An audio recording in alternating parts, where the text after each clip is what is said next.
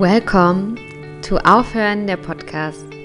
This is a feminist, spiritual, business empowerment podcast. I am your host, Sophia, and I am here with you to explore how the business of spirituality works and how personal development and spiritual practices elevate the feminine in business. I talk to powerful women, to healing artists, leaders, creators, and to business people.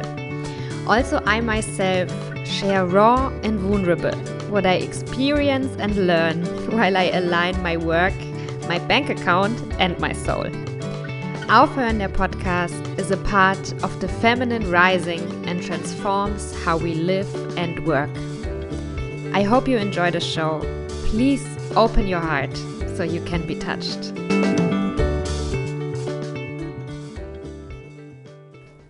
So, if this podcast sounds a bit different than the other ones, than the ones before, we have several reasons for that. The first is that I'm on another continent. I am in my second home, in, or in my third home, I don't know. Um, I'm in Africa, I'm in Cap Verde. and it's in the evening, and outside is a bit loud here. So if you hear a dog barking, or some reggaeton, or some people screaming something in a foreign language, that's uh, Santa Maria. uh, the other reason is that I am laying on my belly on the bed and yeah, maybe this makes my voice sound a bit different. And the reason that I do this is because it's really comfortable and I just want to be really comfortable. and um, now that you are listening to this and you know that I am very comfortable while recording it, it would be my wish that you are also very comfortable while listening to it. So take a breath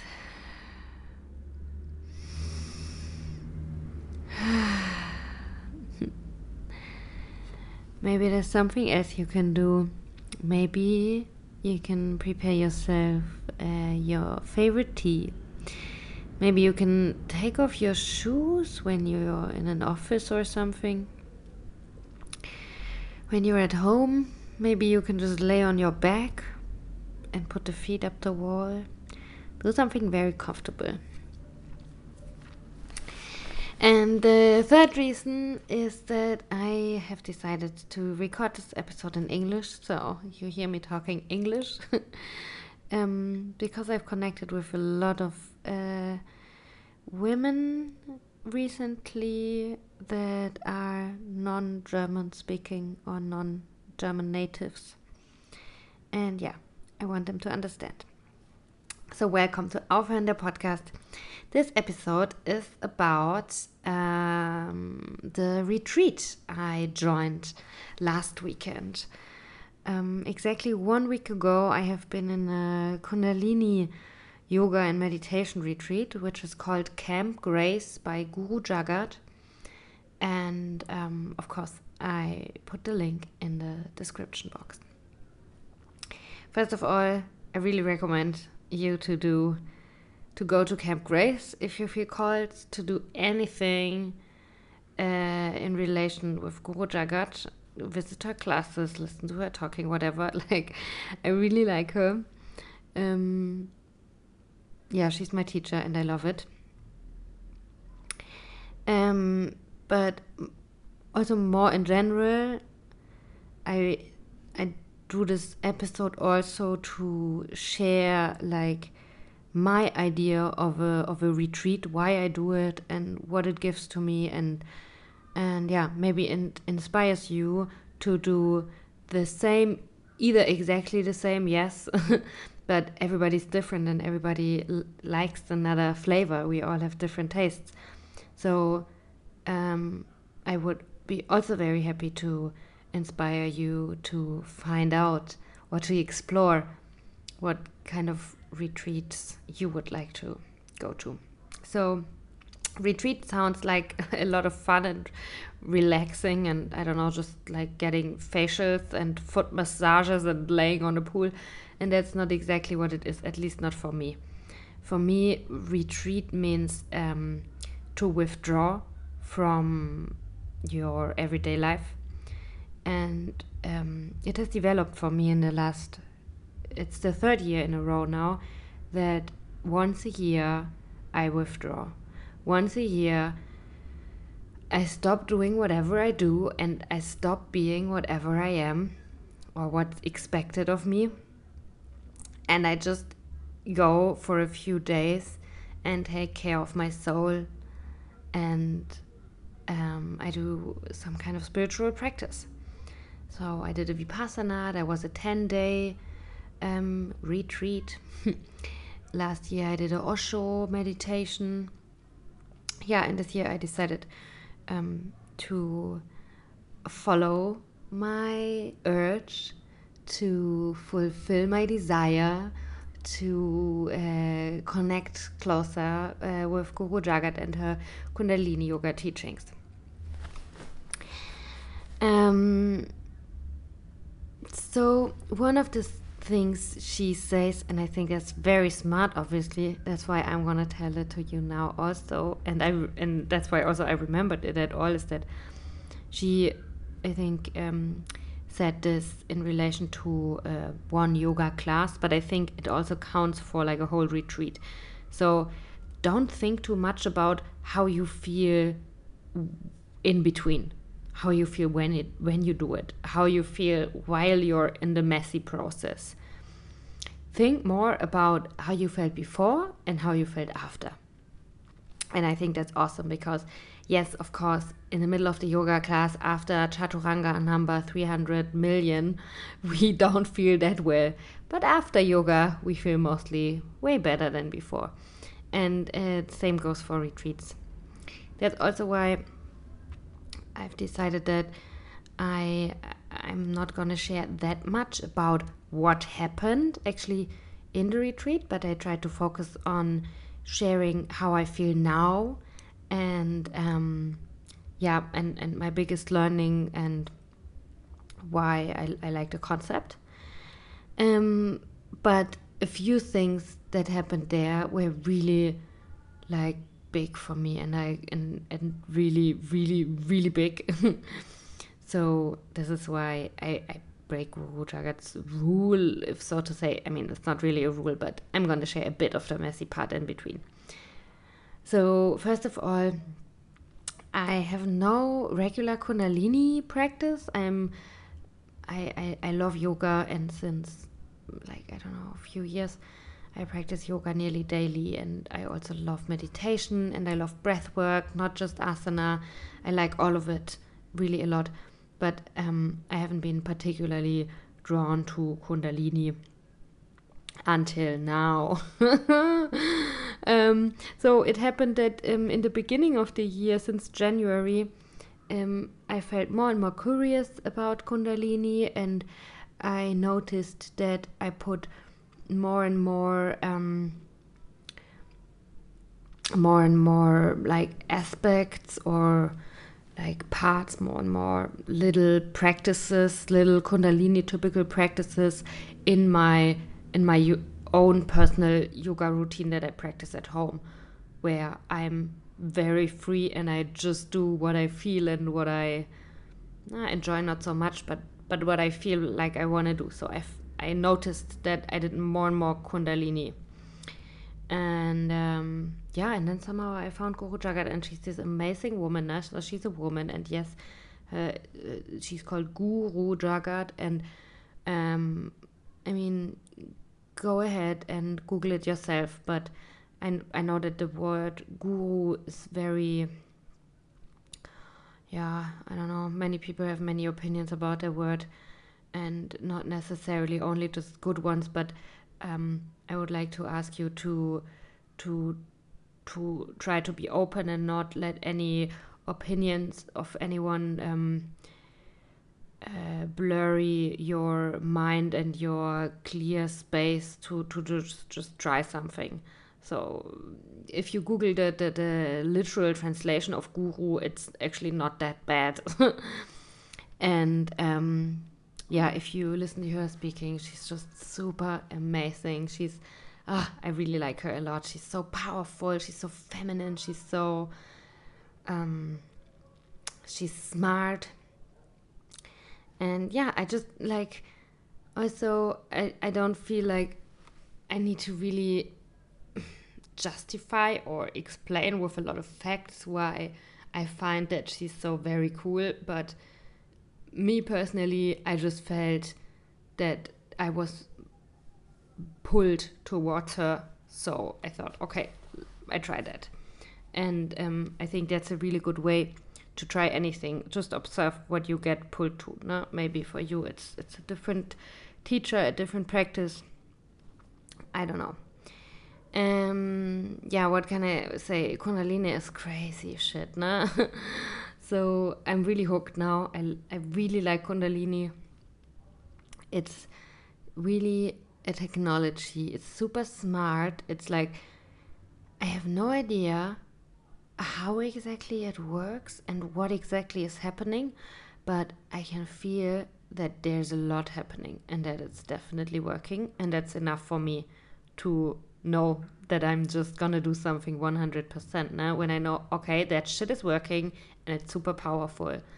That's enough for me to know. And um, yeah, so it was a four day retreat in Mallorca. It started on Thursday and ended on Sunday. And I don't know if I should really bore you with how one day there was. Uh, yeah, maybe I tell you. So there were around 160 women from all over the world, and really, like, listen to this, it's the fucking truth.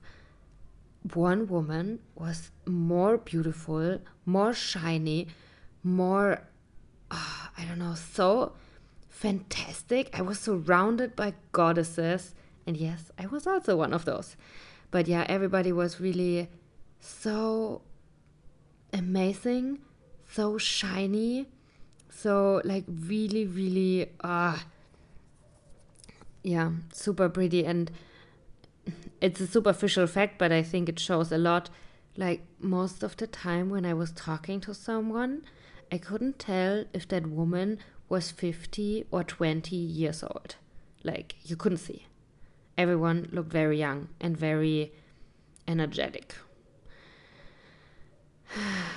yeah, and I talked to a lot of interesting people from New York and from LA and from Barcelona and from like everyone was really from anywhere and it was also very nice for me because it people liked the same stuff that I liked.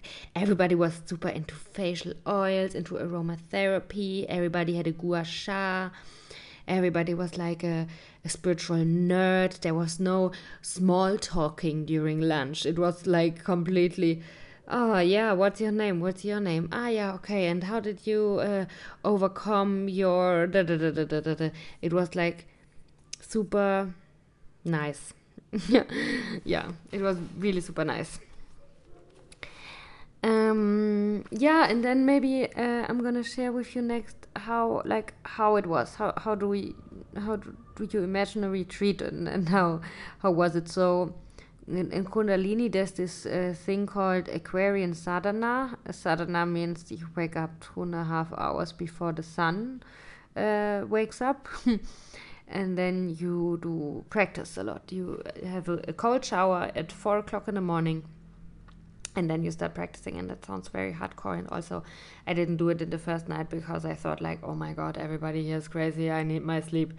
But then the second um, morning i thought okay i'm here um, i have the chance to try it. Like everybody who does it looks not very tired but amazing and my roommate she did it too and she said yeah try it it's really cool.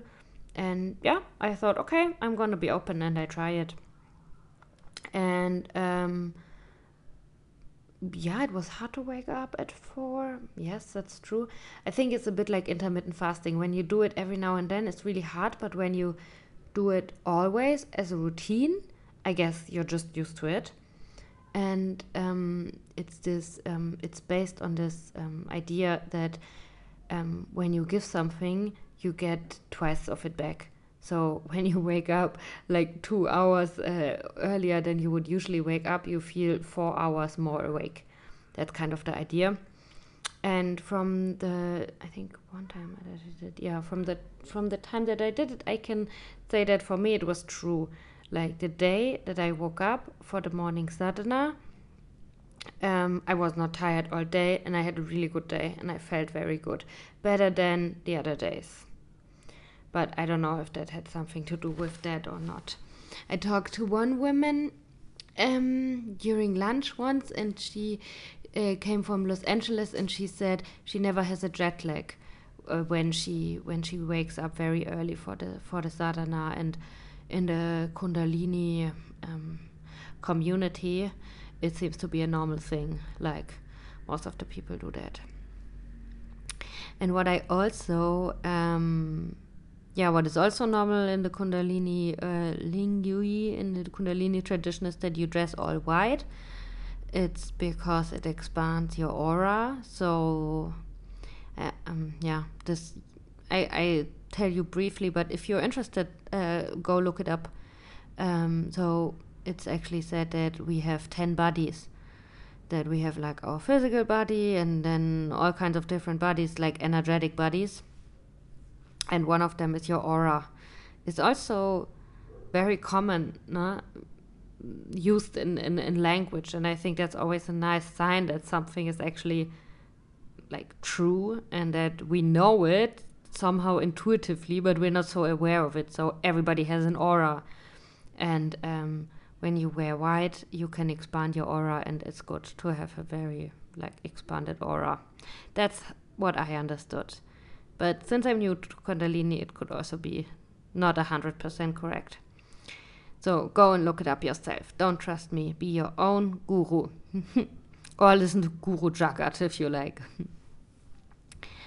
um, yeah, so everybody dresses white and also a turban. And not just white, but actually the tradition is white cotton, no? but no white synthetic fiber or something. And then the turban. Uh, Kundalini people also wear, and that's because um, it's for the crown chakra. So hashtag enlightenment. No? So I don't know. It's it's good for your crown chakra. It's um, when you meditate, then kind of the energy does not like just go away from your head, but you can kind of keep the energy. And it does something that um, some nerves in your in your head in your forehead get kind of like squeezed a bit and then they are stimulated in a way. Um, yeah so these are the reasons for the term. And then what else?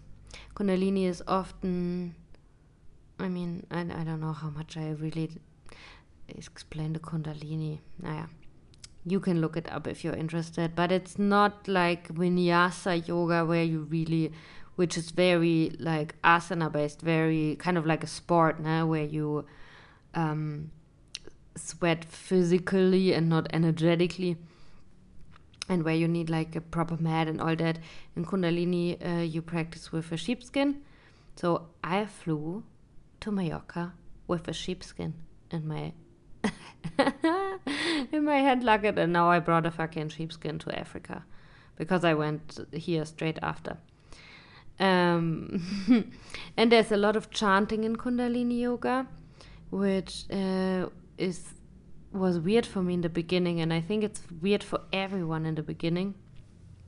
Um, but uh, in the end, I really, really liked it. It has something very freeing, and feels very good to chant. It's like I don't know, the, the spiritual explanation for that probably has something to do with vibrations. Um, I can say that it's very freeing, kind of, to be chanting. yeah, to vibrate in, internally and bring that outside. And um, yeah, I'm gonna say this once again because it really is very important for me. In my life, I want to live this forever that at least once a year I stop doing whatever I'm doing and I take all the time and all the space in the world to just take care of my soul and to practice some kind of spiritual practice. It's like pulling a plug that is really needed, I think, in our hectic life every now once in a while, and it also helps me to remember who I am, to connect to just myself. Okay, I don't know if you can hear that, but it's funny that I just said this because my boyfriend came home and yeah, he went to the toilet and I guess he has his phone also and he's watching something. I don't know. So if you hear a toilet, it's because I'm not just connected with myself anymore, but I was. That's why I went to this retreat. I'm connected so much with the outside world, like I, uh, we all are. No, we are all connected with so many people, and then people and things, and um, then sometimes I think it's very good to to take time to to strengthen your relationship with yourself to um, yeah yeah to, to to go on a date with yourself or a holiday with yourself with your soul and um, yeah i think it's also for example like just booking a hotel room for four days and and just hanging out there is not the same for me it needs to be connected with some kind of spiritual work.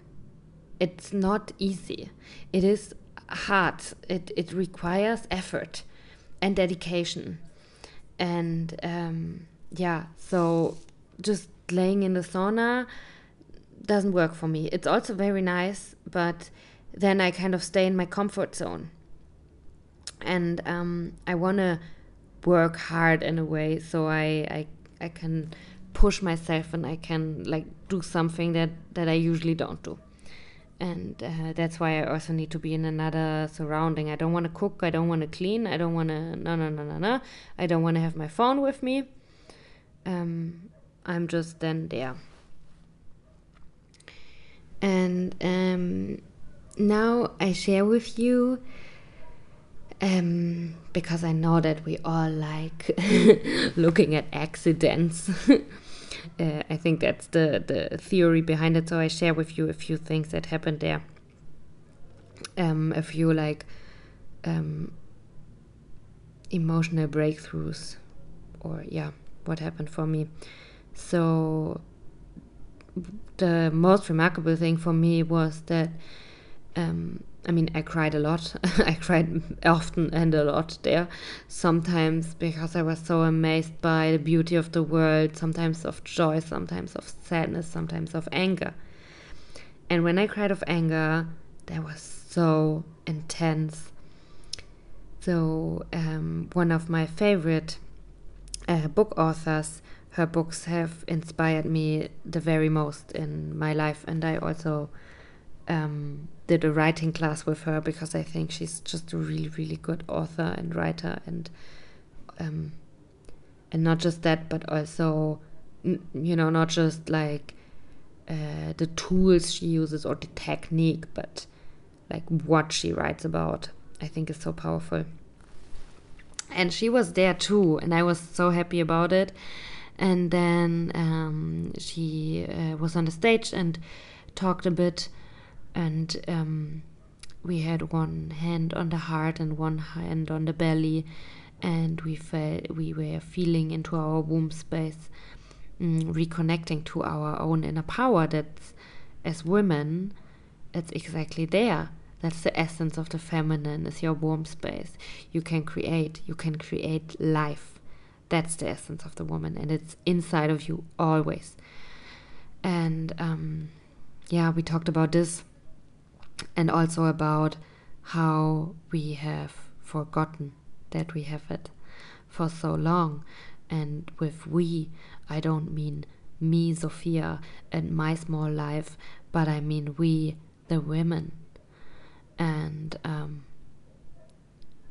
it's been, I don't know, thousands of years maybe, that women have been told they have no power or or their power is somewhere outside of them yeah, so that was kind of like the the big topic that we were talking about, uh, or that she was talking about, and we were lis- listening, and then we did a meditation and all that, and I. Oh, I started crying and crying and crying so much I could not stop crying. I could not stop crying. And the reason I listened then inside of myself and I thought, okay, why do I cry now? I mean, it was clear for me I was not embarrassed. When you go to a retreat, you don't go there to be normal. You go there to be yourself and to let everything go that needs to go and to really feel yourself and to look at yourself. And I would never, ever try to hide a feeling I have in a retreat. It's a safe space. So I wasn't ashamed. I was proud, kind of, that I could feel so much. And I knew that, oh my God, this is like, oh my God, this is very overwhelming. It's not just a little cry, like it's getting out of hand. I cannot control, but the cry is controlling me. And so I knew that it's something very powerful that's happening here for me. And so I just let it be. And yeah, I cried and I cried and I cried. I, I really, I cried for two hours. I, I could not stop crying. And the reason why I cried was because I am so angry. I am angry with the world. I am angry.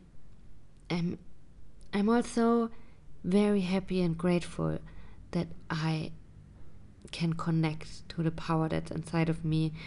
And when I say connect, I don't mean just with my brain somehow thinking, ah, yeah, okay, good, I have power inside of me, but no, I can feel it. I can feel it. And that's a connection for me. And um, yeah I, I cried at the one once because i was so like overwhelmed by being connected with my own power again after generations of generations of disconnection and then i was so angry because we and with we i mean women were disconnected so long and then, of course, I think, okay, but who can I be angry at? Who can I blame? It would be so easy to blame men. Uh, they would be like, yeah, it's your fault. I hate all men in the world. but it's not so easy. So I don't know who to blame. So I just blame the whole world. And so I was angry with the whole world. And what was then also interesting that I was angry. And what did I do? I cried. I cried a lot. Like, I don't know when I think just in general, how do humans express express anger? I would be like, okay, someone screams, someone gets aggressive, someone needs to, I don't know, hit the head on the floor or uh, break something or I don't know, scream. But I cried because of anger, and that was, I think, one of the most intense things that happened during the retreat that I that I had this one cry that was several hours and su- super overwhelming. And I just let it be. And then afterwards, I also went to to this woman, this author, Lisa Lister. I'm, I'm gonna say it. I went to Lisa Lister. Uh, and everyone and we were kind of like queuing there and and I just couldn't stop crying and it was so nice in the queue uh, everybody like or not everybody but a few women there and I got one of the nicest hugs in that queue from a from a from a woman from from Denmark. Oh, she was so beautiful, so beautiful and so sensitive. And I don't know how she knew that I needed exactly that kind of hug. I mean, when someone cries, it's kind of obvious that maybe a hug would help. And when I stand there like a crying little something, um, maybe it makes sense that I get a hug. But also the kind of hug she gave me, how she hugged me. Ah, that was exactly what I needed. So she, I'm sure that that she's a very powerful healer, intuitive. And then I also hugged Lisa Lister and cried in her arms, and it was so nice. I said, Lisa, I'm so angry. And um, it was nice too because I know that she can understand me 100% because I know that she feels this too sometimes. Yeah, so that was one of the more crazy things that has happened. And then after the crying no, i felt i felt very very high. But that's in general what happens in the kundalini practice is that yeah it's uh, like high on your own supply no? I don't know if you ever took like lsd or some kind of drugs but i was really high very often. There was like after one kriya so after one practice kind of I felt so open. I felt like I, I, I cannot leave my yoga mat. I cannot. I need to. I, I cannot leave my yoga mat. And what I also had sometimes was that I. funny that I'm yawning now because I just wanted to say what also happened sometimes that I got tired, super exhausting. Ah, it was like two o'clock in the afternoon was in the middle of the day. There was a whole day to live, or half a day to live still, and I felt so tired because the practice was so intense. But then uh, after the practice, it was normal again. And that's the thing, now. Don't think too much about how you feel in between. Think about how do you feel before and how do you feel after. And before I felt okay, and after I felt even better. mm. Yeah, uh, there was one oh i put you a link in the show notes to a really nice like song that you can chant and um, it's in english and honestly i don't even know what language the kundalini uh, mantras are but I think when you know what you're chanting is even nicer, is even more powerful. And I don't know that yet. I know like some basics, I would say. Um, and often the things repeat. Oh no, my boyfriend is brushing, brushing his teeth with an electrical toothbrush. Egal.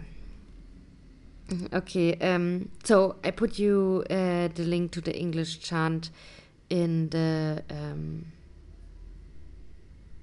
description.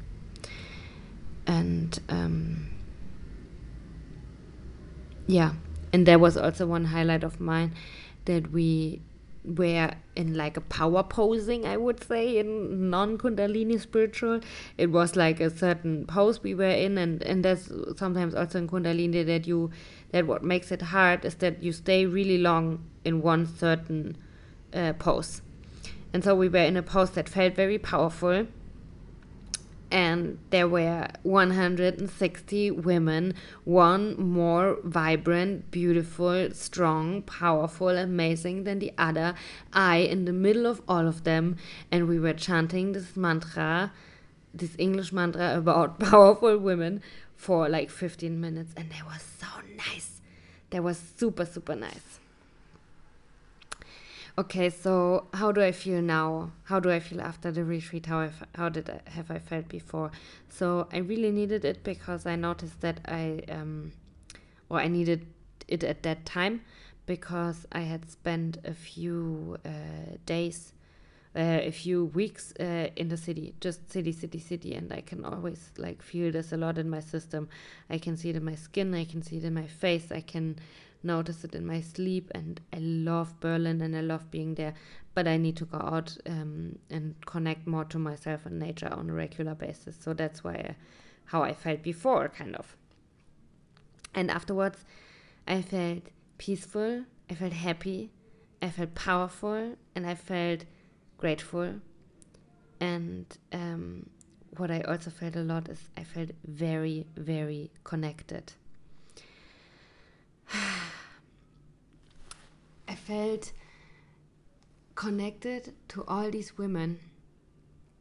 And and that was also one of the things I was the most grateful for that there is a place that someone in the world creates this safe space for women so they can just be and connect with each other. Because in another environment I could have not connected that well with all of the these women or most of them probably.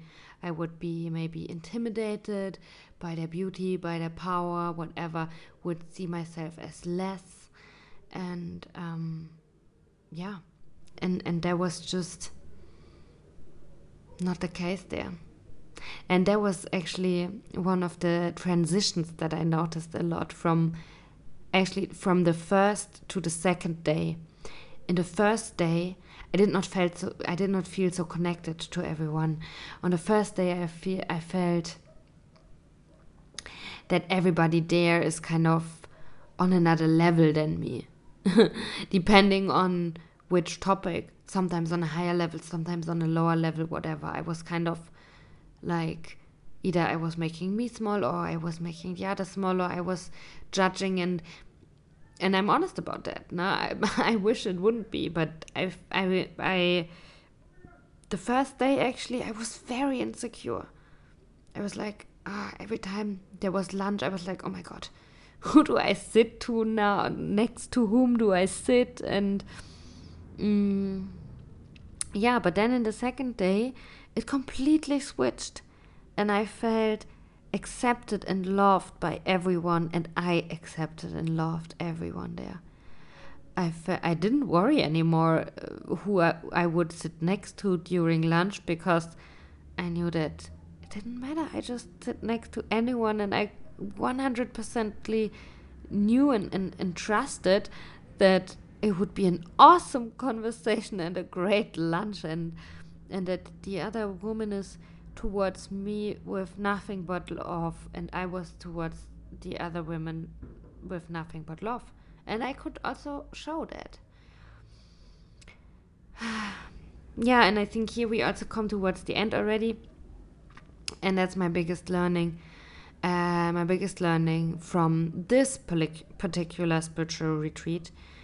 Um, yeah, I'm gonna tell you soon, but in general, my biggest learning about spir spiritual retreats, it's very crucial for me.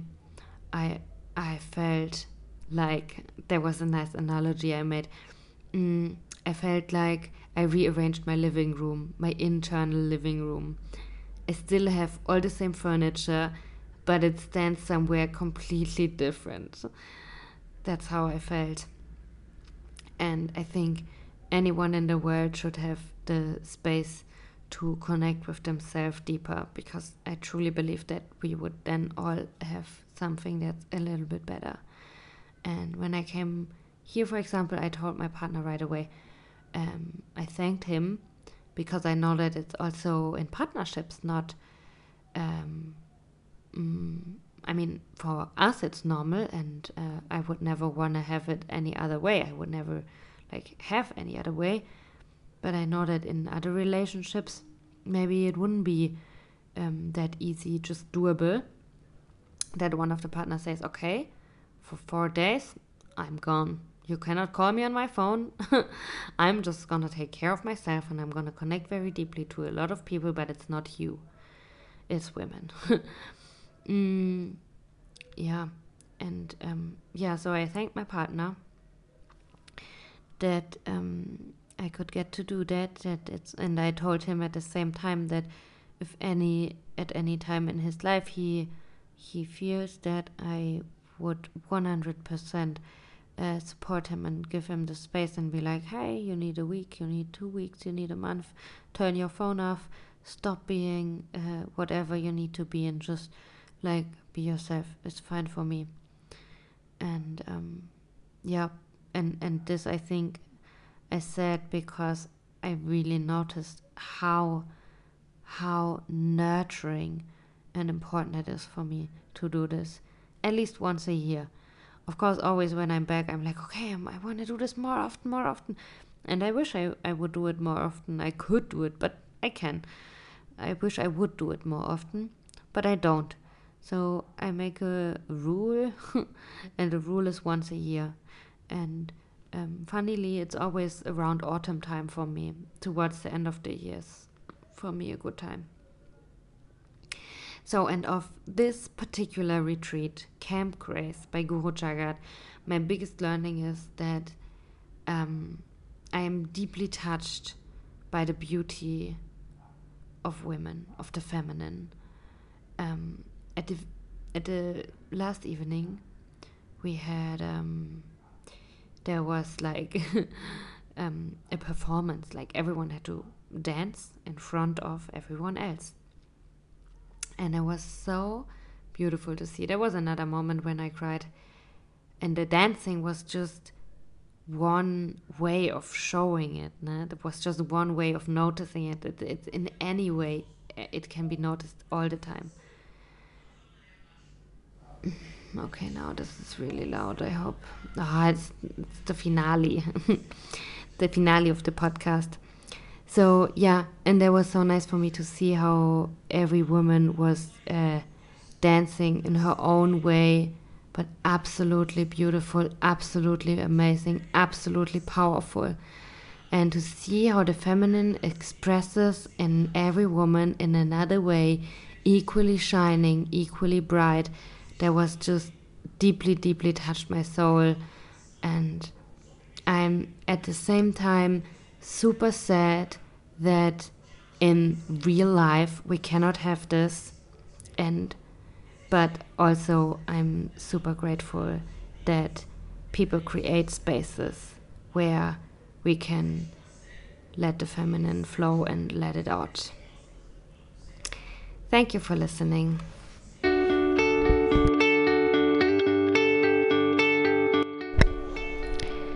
If you like the show, go ahead and send it to your favorite person. You can support me by giving me a good review on Apple Podcast. You can send me a message on Instagram. Reach out to me. I will be very happy to hear from you. Also, don't forget to check out the show notes because I always put a lot of nice information in there. Uh, you can find links to my guests or further book recommendations, things to read. And now I wish you a great day.